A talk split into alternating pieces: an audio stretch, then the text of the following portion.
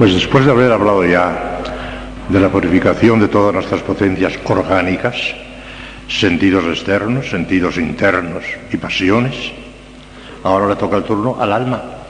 Hay que purificar también las potencias del alma, que son dos, nada más, el entendimiento y la voluntad. Aunque en el catecismo y algunos autores dicen que son tres, memoria, entendimiento y voluntad, no, no. La memoria intelectiva es una función del entendimiento que recuerda lo que ya pasó pero nada más, es una función del entendimiento. Potencia distinta no es. En cambio, cuando hablamos de los sentidos internos, hablamos de una memoria sensitiva, y es así. La memoria sensitiva es una potencia distinta, está en el cerebro y es distinta de las demás. Pero la memoria intelectiva no es más que una función del entendimiento. Por consiguiente, vamos a hablar nada más que de la purificación del entendimiento y de la voluntad, que son las dos potencias del alma. Según la filosofía tradicional aristotelico-tonista, las potencias o facultades del alma son dos, el entendimiento y la voluntad. Algunos autores, muy pocos, entre ellos San Juan de la Cruz, consideran como tercera facultad del alma, distinta de las otras dos, la memoria intelectual, que en realidad no es más que una función del entendimiento que conserva las especies ya recordadas de antiguas. Solo como sentido interno, como sentido interno, entonces sí, tenemos la memoria sensitiva, que es potencia autónoma, distinta de los demás sentidos internos y de la memoria intelectiva. Por lo demás, la purificación de la memoria intelectiva sigue un proceso enteramente análogo al de la sensitiva, de la que ya hemos hablado, por lo siguiente no hace falta repetir. Vamos directamente al entendimiento. Primero algunas nociones previas y después lo entenderán todo muy fácilmente. El entendimiento es la facultad del alma por la cual aprendemos las cosas en cuanto inmateriales, en cuanto espirituales, en cuanto inteligibles. Fíjense la manera tan distinta que hay entre el conocimiento sensitivo y el conocimiento intelectivo. Yo veo un árbol, este árbol concreto lo veo con los ojos, es una cosa concreta, este árbol. Pero mi inteligencia se remonta y dice, el árbol en general, aplicable a todos los árboles del mundo, es una idea universal.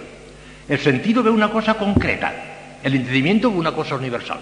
Yo veo esta mesa, esto lo veo con mis ojos. La mesa en general, aplicable a todas las mesas del mundo, idea intelectual. Lo, sensitivo es una cosa concreta, que se refiere a una cosa concreta, que vemos, que tocamos, que oímos, que pateamos. En cambio, la idea es una cosa universal, aplicable a todos aquellos, a todos los que haya, de aquellos mismos objetos que nosotros vemos. Está la diferencia enorme. La inteligencia es de lo universal. En cambio, la inteligencia es de lo concreto, de lo material. Digo, la, sensibilidad es de lo concreto, de lo material. Está la diferencia. Una bobada esto es muy importante, ya verán ustedes.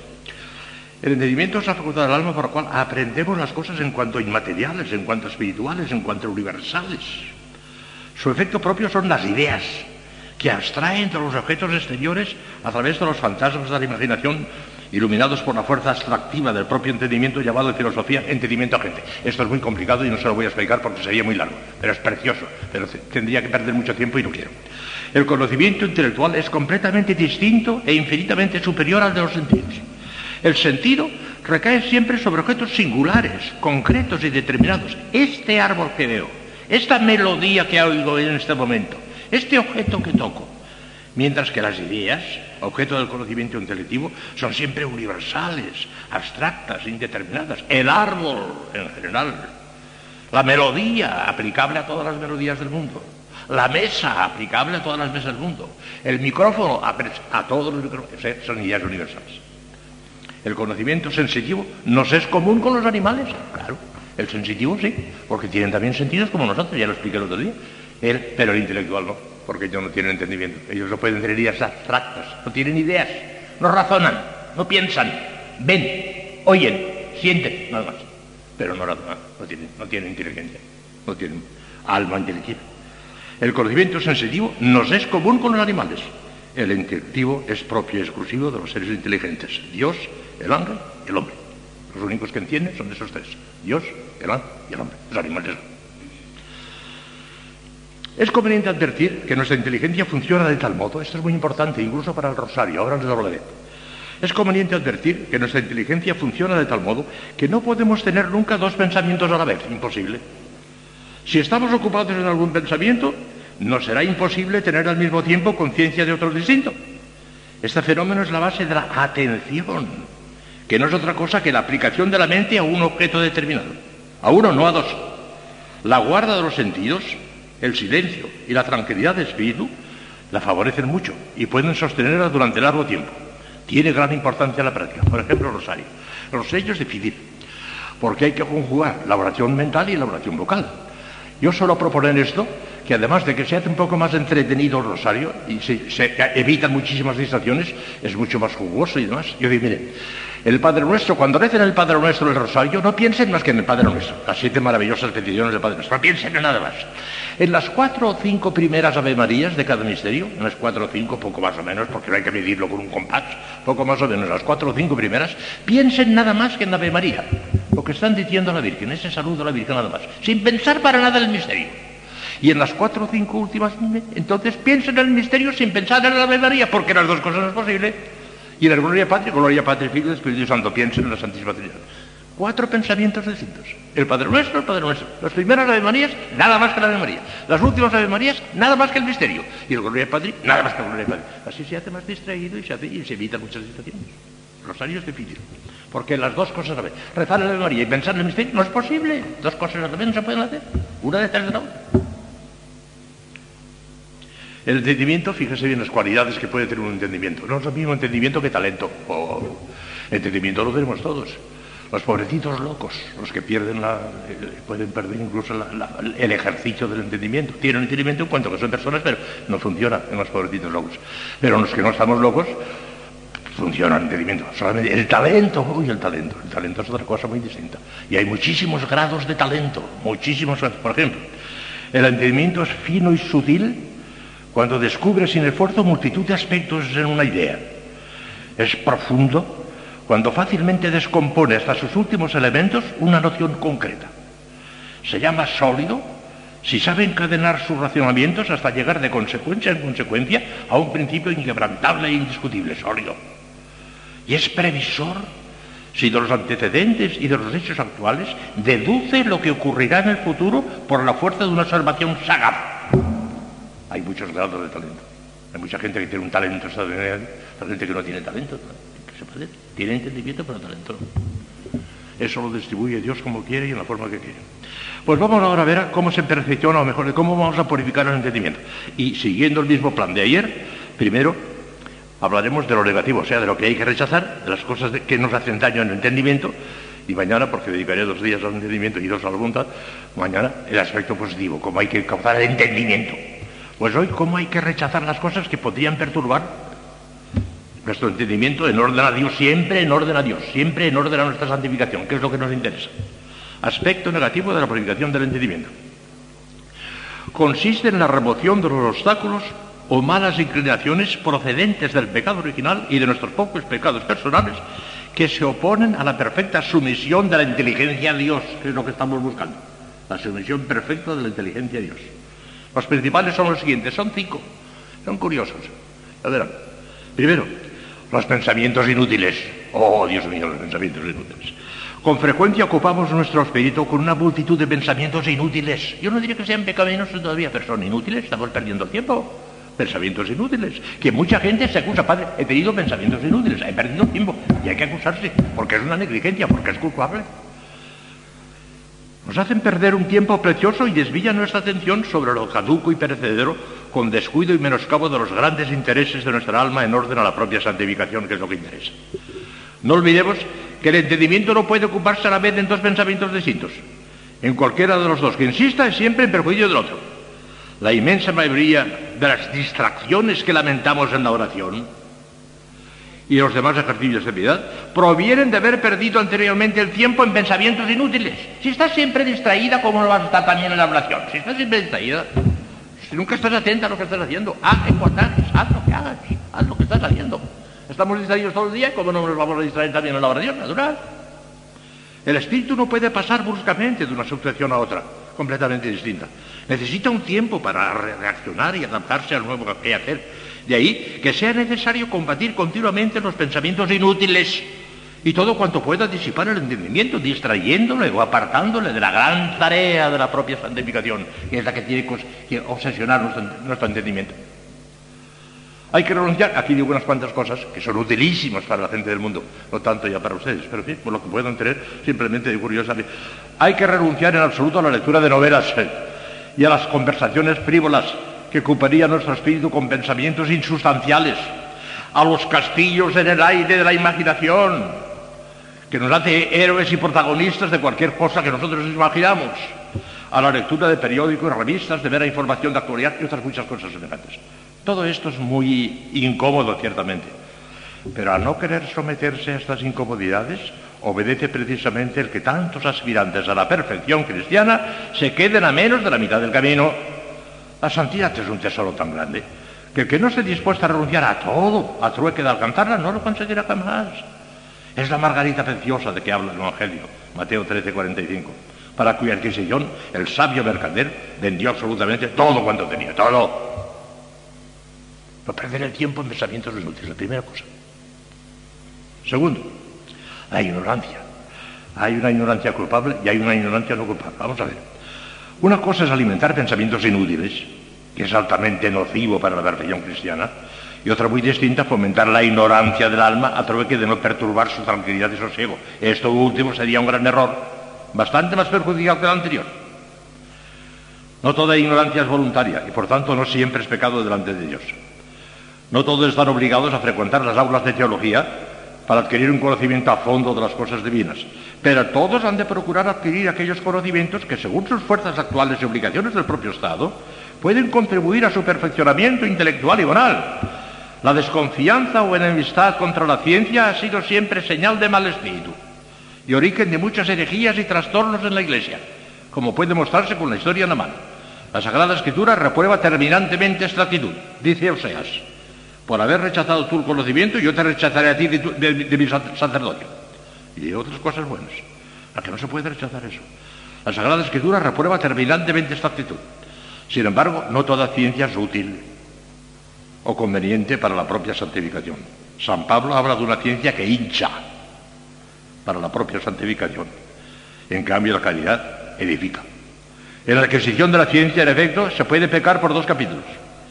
Por parte del que estudia, no haciéndolo a impulsos de la virtud de la estudiosidad, que es una virtud, la estudiosidad bien entendida, sino por motivos viciosos, por vanidad, por curiosidad, por el mero placer que experimenta en el estudio, lo cual es una especie de lujuria, de gula, de gula intelectual, etc. Y por parte de la cosa que se estudia, si es perniciosa para el alma, o al menos inútil o impertinente. De esas dos maneras se puede pecar. Es preciso combatir la ignorancia, sobre todo en materias de religión y espiritualidad. Claro, claro. Ciertamente que, rectificando la intención, Podemos y debemos estudiar también las ciencias humanas en cuanto sea posible, sobre todo las que se refieren a la propia profesión y deberes del propio Estado. Esto va muy bien para la gente del mundo. Pero ante todo hemos de aplicarnos a la ciencia de las ciencias, a la ciencia de nuestra eterna salvación, a la ciencia de los santos. Sería un absurdo inverosímil dedicar todos nuestros afanes a la ciencia humana, y perecedera que, hay, que, que se acabará muy en breve, 1 Corintios 13, 8, y descuidar la ciencia suprema de nuestros intereses eternos. Es tristísimo el espectáculo que ofrecen tantos cristianos eminentes por su cultura literaria, artística o científica, que carecen al mismo tiempo de la masa de mentales conocimientos en materia de religión. Un hombre de carrera, de carrera universitaria, estuvo a punto en un sanatorio de Madrid de morir sin sacramentos porque la monjita que la atendía decía, póngase bien con Dios, si no cuesta nada, mire usted, después se póngase bien con Dios, confiese y demás. Estuvo a punto de morirse en sacramentos porque creía que tenía que confesarse con la monja. No sabía que tenía que confesarse con un sacerdote. Mire si la ignorancia era garrafal. Era hombre, era un hombre de cultura, un hombre universitario. Hay gente que una ignorancia terrible, terrible, ignorancia terrible. Otros se dedican acaso febrilmente a la adquisición de la ciencia sagrada, de la ciencia sagrada pero con una actitud y tendencia anticontemplativa. Dios mío, Dios mío, ¿cuántos teólogos hay de este tipo? Anticontemplativa, por decirlo así. Se detienen en el mero conocimiento especulativo de la verdad sin preocuparse de hacer descender al corazón los rayos bienhechores de su influencia vivificante. Son teólogos a medias, a menos de medias son. Sus pobres almas perecen de anemia espiritual, sin caer en la cuenta de que tienen ante sus ojos una mesa espléndidamente servida de la que sin embargo no se les ocurre aprovecharse más que para satisfacer su curiosidad intelectual. Y veros va, si todo queda en eso, que a veces los tales van mucho más lejos y so pretexto de no perjudicar al estudio, ¡oh, cómo ocurre esto! Descuidan por completo la oración o reducen a su mínima expresión el tiempo a destinado porque no tienen tiempo más que para estudiar, para dedicar al que les queda libre a las obras exteriores de apostolado, etcétera, etcétera, todo menos hacer oración. No advirtiendo que, como enseña San Juan de la Cruz, comillas, va a hablar San Juan de la Cruz, entre comillas, San Juan de la Cruz, mucho más provecho harían a la Iglesia y mucho más agradarían a Dios, dejando aparte el buen ejemplo que de sí darían, si gastasen siquiera la mitad de ese tiempo en estarse con Dios en oración, aunque no hubiesen llegado a tan alta como esta que ahora estoy escribiendo. ¿Cierto? Entonces harían más y con menos trabajo en una obra que con mil, mereciéndolo su oración y habiendo cobrado fuerzas espirituales de ella, porque de otra manera todo es martillar y hacer poco más que nada, y a veces nada, y aún a veces daño. San Juan de Subida del monte, de, digo, sí, sí, cántico espiritual, canción 29, número 3. ¿Cuánto teólogo? No se le hable de oración, una cosa especulativa además. Lujuria intelectual, además, gula. Aplíquese pues el alma con intensidad al estudio de la verdad sagrada, pero deponiendo todo espíritu de curiosidad rectificando, rectificando continuamente la intención y no buscando la adquisición de la ciencia más que para la mayor gloria de Dios, la disipación de la propia ignorancia y el medio de adelantar más y más en el camino de la santidad. Así se puede estudiar, si no, no.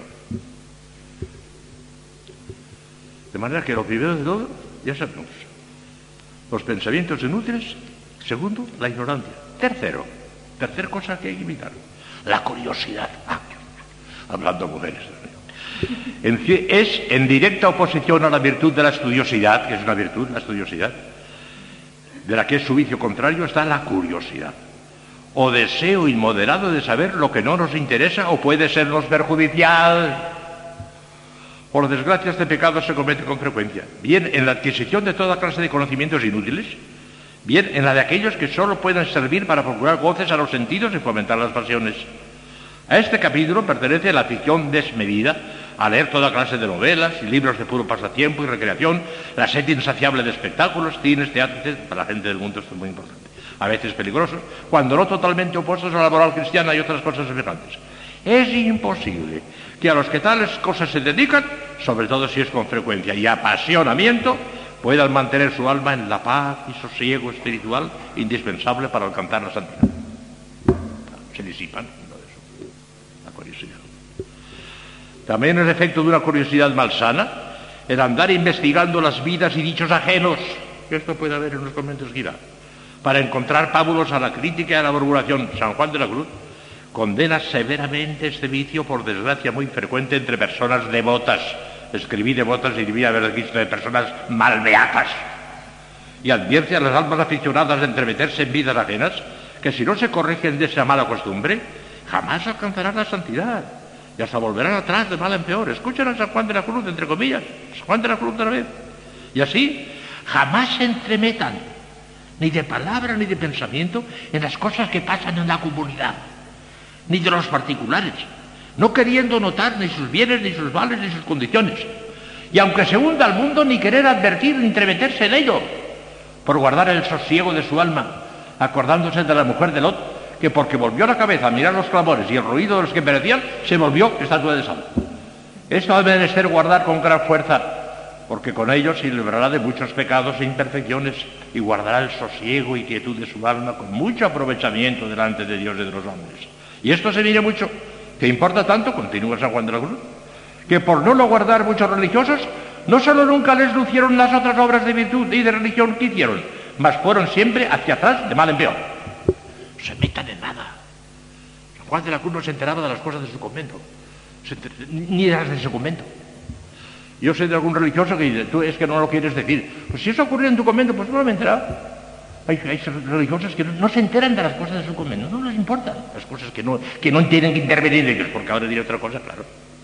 No siempre, sin embargo, está prohibido fijarse en esas cosas, en vidas ajenas. Y a veces es incluso obligatorio sobre todo para los encargados por oficio, por oficio de corregir al prójimo, como son los legítimos superiores. Esos tienen que fijarse. Los demás no les importa lo que hace fulano, lo que hace Mengana. A la superior sí, porque tiene que vigilar por todos. Por eso tendrá que dar cuenta de, de todos y cada una. Es temible. Si caeremos en la cuenta no habría fuerza humana que nos obligara a poder aceptar un cargo, sobre todo de superior. La responsabilidad es terrible, porque cada uno de nosotros que tenemos la dicha de no ser nada, tendremos que responder de nosotros. También un poco de los demás por el buen ejemplo o por el mal ejemplo. Pero el superior o la superiora de cada uno en particular tendrá que dar cuenta.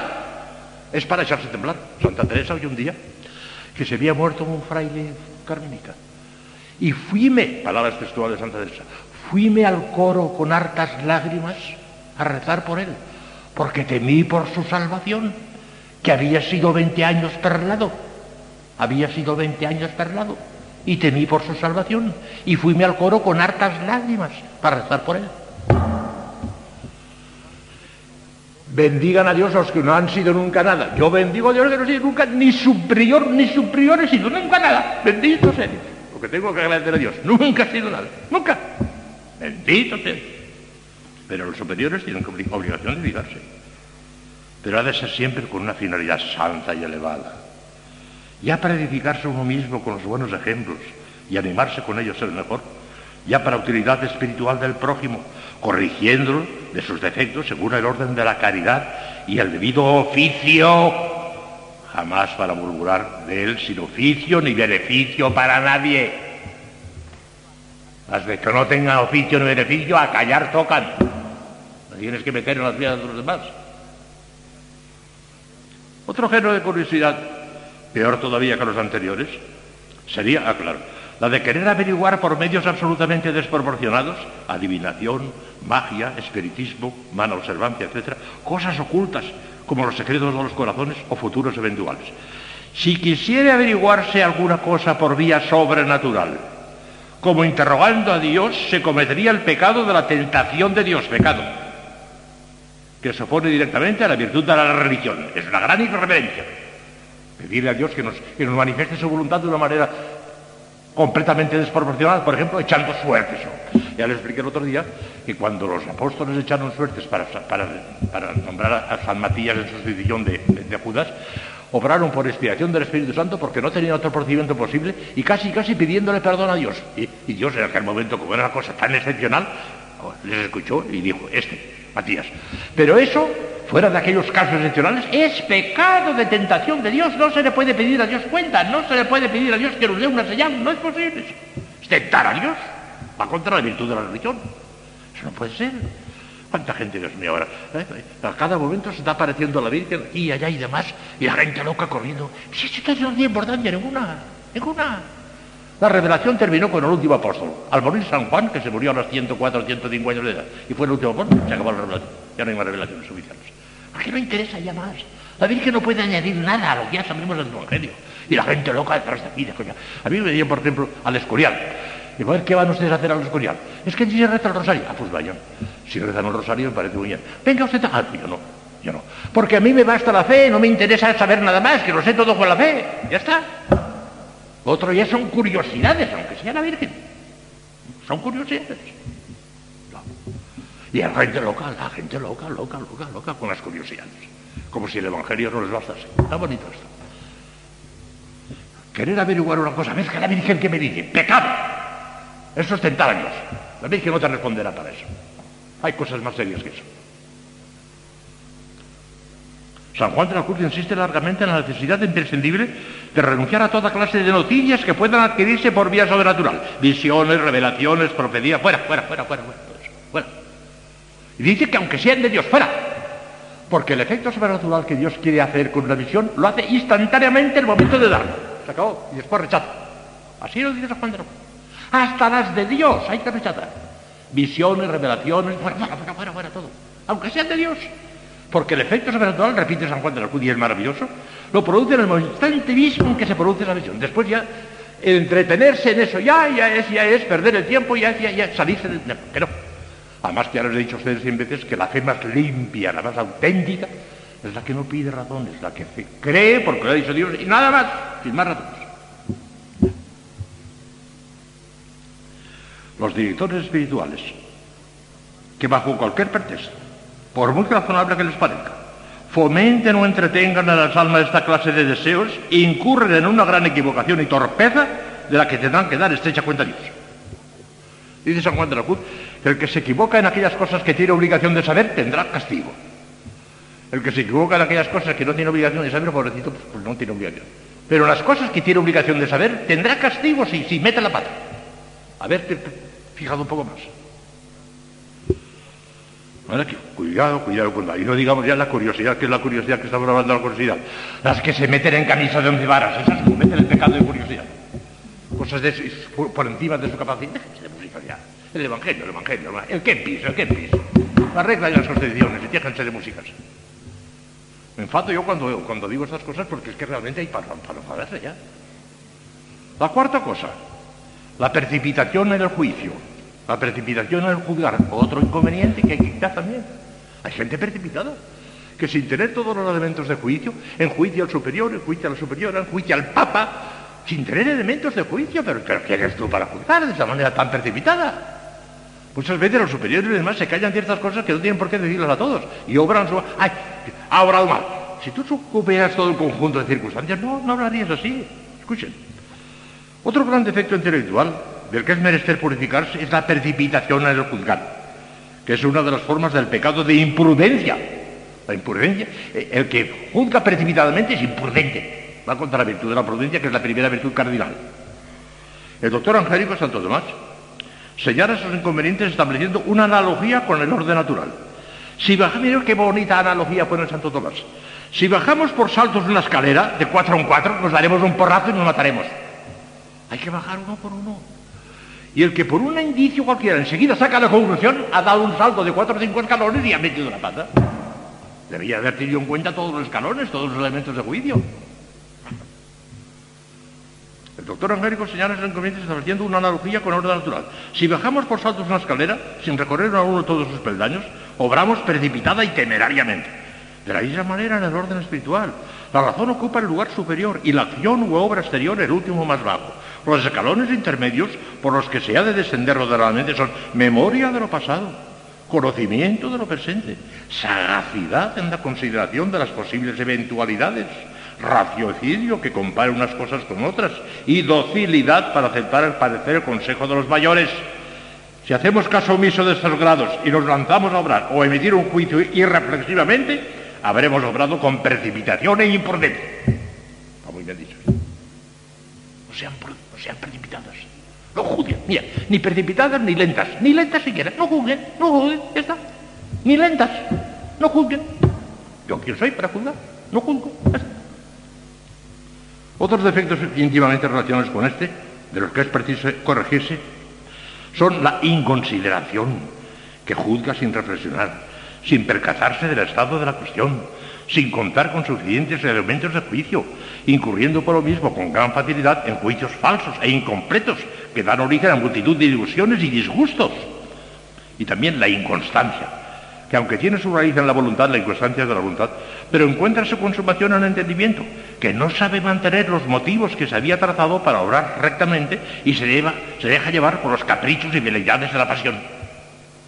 Para combatir estos defectos es preciso acostumbrarse a proceder siempre con calma, reflexivamente, evitando la ligereza y precipitación en nuestros juicios y la inconstancia y volubilidad de nuestra manera de pensar que tiene su fundamento en la falta de firmeza en nuestro espíritu, en los principios o normas de acción.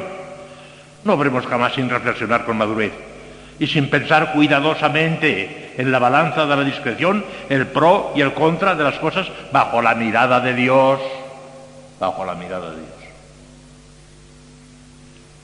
Y el último, son falta uno, tengo tiempo para él. El apego al propio juicio. Ah, otra cosa importantísima que hay que cortar. Hay que purificar el entendimiento con estas cinco cosas que les acabo de recordar. Esta es la quinta. El apego al propio juicio. Es una de las formas más frecuentes de la soberbia. que Esa persona tenaz, que no cede por nada del mundo, que no deja a doblar su brazo por nada del mundo, que no rectifica nunca, que tiene siempre ella la razón y que los demás se equivocan, es una soberbia terrible. Eso se llama soberbia. No quiere rectificar, ella acierta, Además tienen que acceder a lo que ella diga. Eso es frecuente incluso monjas. Incluso monjas. Hay gente terca que no da su brazo a torcer por nada del mundo. Son espíritus torcidos, que lo mismo da que tengan una excelente maestra de novillas que una excelente priora. No cambiarán. Han nacido torcidos y están torcidos y se acabó, ya está. Hay gente torcida que no da su brazo a torcer por nada del mundo. Y esos no valen para monjas, ¿eh? Si alguno de ustedes tomándose el pulso delante de Dios se encuentra así, ¡ala! A pedir dispensa al Papa y a casa. No vale para monjas. La monja tiene que ceder, tiene que doblegarse, muchísimas veces, no hay más remedio. Si no quiere ceder, no vale para monja, que pida dispensa al Papa, que se la dará, y a casa. Y que deje en paz a los demás. Un alma torcida puede desorientar un convento, un alma torcida. Esa es la cruz de los pobres superiores y superiores muchas veces, un alma torcida. Es una de las formas más frecuentes de soberbia, de la que apenas hay nadie completamente exento. Tomemos todos el pulso con verdadera sinceridad delante de Dios a ver si hay algo de esto. Porque siempre veo, esto es fulanita, esto es fulanita. ¿Y tú? En sus formas más agudas, llega a someter a examen los mismos dogmas de la fe y las decisiones de los legítimos superiores. Ayer, sin andar más lejos, una persona seglar me dijo, no era ella, me lo dijo de otras, que en Toledo hay un movimiento tremendo en contra del cardenal, porque han cambiado el corpus del jueves al domingo. El cardenal no tiene la culpa.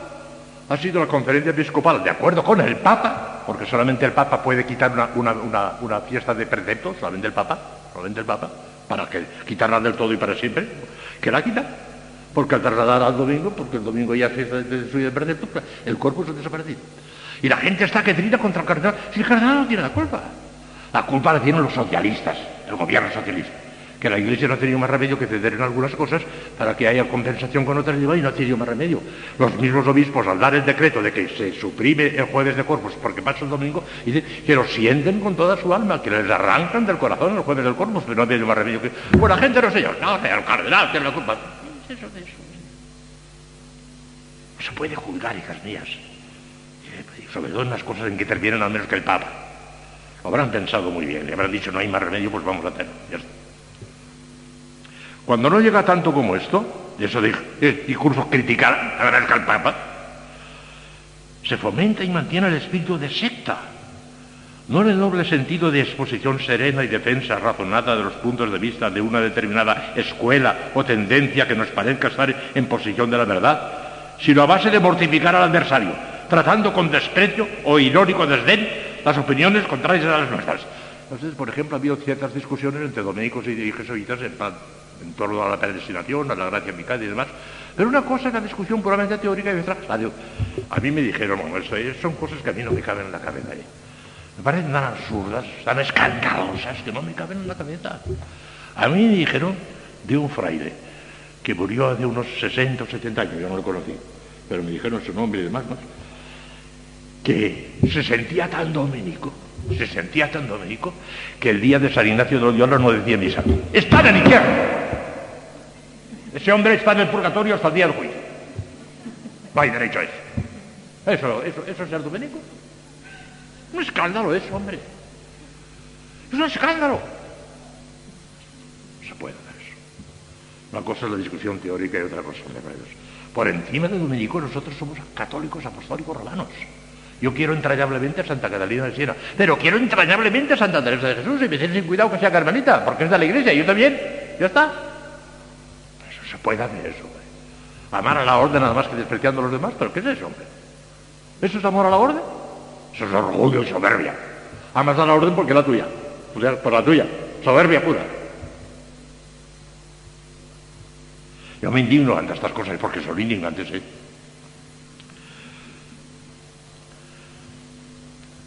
Son rarísimas las almas que aman y sirven por encima de toda la verdad. Y no ponen en juego casi exclusivamente cuando contrastan o enjuician opiniones ajenas la satisfacción del amor propio y el triunfo de las propias ideas, sin más razón que porque son propias o de la escuela que pertenece. Se echan olvido que en las cuestiones que Dios dejó abandonadas a las disputas de los hombres, no hay ninguna escuela filosófica o teológica que se pueda jactar de poseer ella sola la verdad por entero, con exclusión de todas las demás. No. Casi siempre hay en la opinión contraria alguna parte de verdad en la que no ha reparado suficientemente a causa de los prejuicios con que se la examina. La sinceridad intelectual, el amor a la verdad, la humildad y la caridad aconsejan escuchar con atención e imparcialidad a nuestros adversarios y concederles de buen grado lo que hubiere de verdad en sus afirmaciones, que alguna verdad tendrán también, que no somos los dueños exclusivos nosotros de la verdad. Sencillamente, humildad, docilidad, todo y todo está íntimamente comunicado. Este que no cede nunca es soberbio, un terco, que no vale para monja, no vale, no vale, a casa. Las tercas a casa. En la conducta privada e individual es también muy necesario renunciar con frecuencia al propio juicio y tener en cuenta las luces ajenas. Santo Tomás lo razona admirablemente, diciendo que como la prudencia versa acerca de las cosas particulares y concretas que hay que realizar, que son casi infinitas en número, no es posible un solo hombre pueda examinar todos los aspectos que habría que tener en cuenta sobre cada uno de ellos para saber qué es lo que debemos hacer o evitar. Por eso, en lo tocante a la prudencia, necesitamos ser ilustrados por otros, principalmente por los ancianos, dice Santo Tomás, cuya larga experiencia les ha enseñado muchas cosas que escapan al conocimiento precipitado e irreflexivo de los jóvenes. Ya van ustedes hoy decir que el demonio sabe más por viejo que por demonio, y por demonio sabe muchísimo, es listísimo. Por demonio sabe muchísimo, pero por viejo más todavía, por la experiencia que tiene el respeto, la veneración a los viejos. Este viejo está desfasado. ¿Qué más? El que está desfasado eres tú. Porque él conserva lo tradicional, lo auténtico, lo que ha visto y lo que ha, podido constatar con una larga serie de experiencias. Eh, eso, eso, eso, eso, eso. Y, en cambio tú, esa, novela tuya es una novedad nueva, que dentro de poco ya no será novedad, será una antiguaya ya que la, la, todos. Ten respeto al viejo, escucha al viejo, los consejos del viejo. La Sagrada Escritura está llena de, recomendaciones a la experiencia de los viejos. Es señal de buen espíritu la docilidad en aceptar sus consejos de los viejos, sin malograrlos por pereza o desdeñarlos por soberbia. Tenemos muchas cosas que aprender en todo esto, no cabe duda. Aquí termina porque viene lo positivo en la purificación del entendimiento, mañana. Pero tengan en cuenta nada más que el título, el título de las cinco cosas que les he recordado. Hay que evitar, para que tengamos la purificación negativa del entendimiento en orden a Dios, primero, los pensamientos inútiles la ignorancia, en la forma que les he explicado. La curiosidad. La precipitación al juzgar. Y el apego al propio juicio. Esas cinco cosas hay que mirar. Y con eso ya tenemos la parte negativa. Mañana veremos la parte positiva. Nada más. Son las siete en punto. Mañana, que sí, sí, mañana continuaré con esto, sí. Agimus divi gràcies omnipotens Deus, una vez en estudis que vis el reino in secula seculorum. Amén.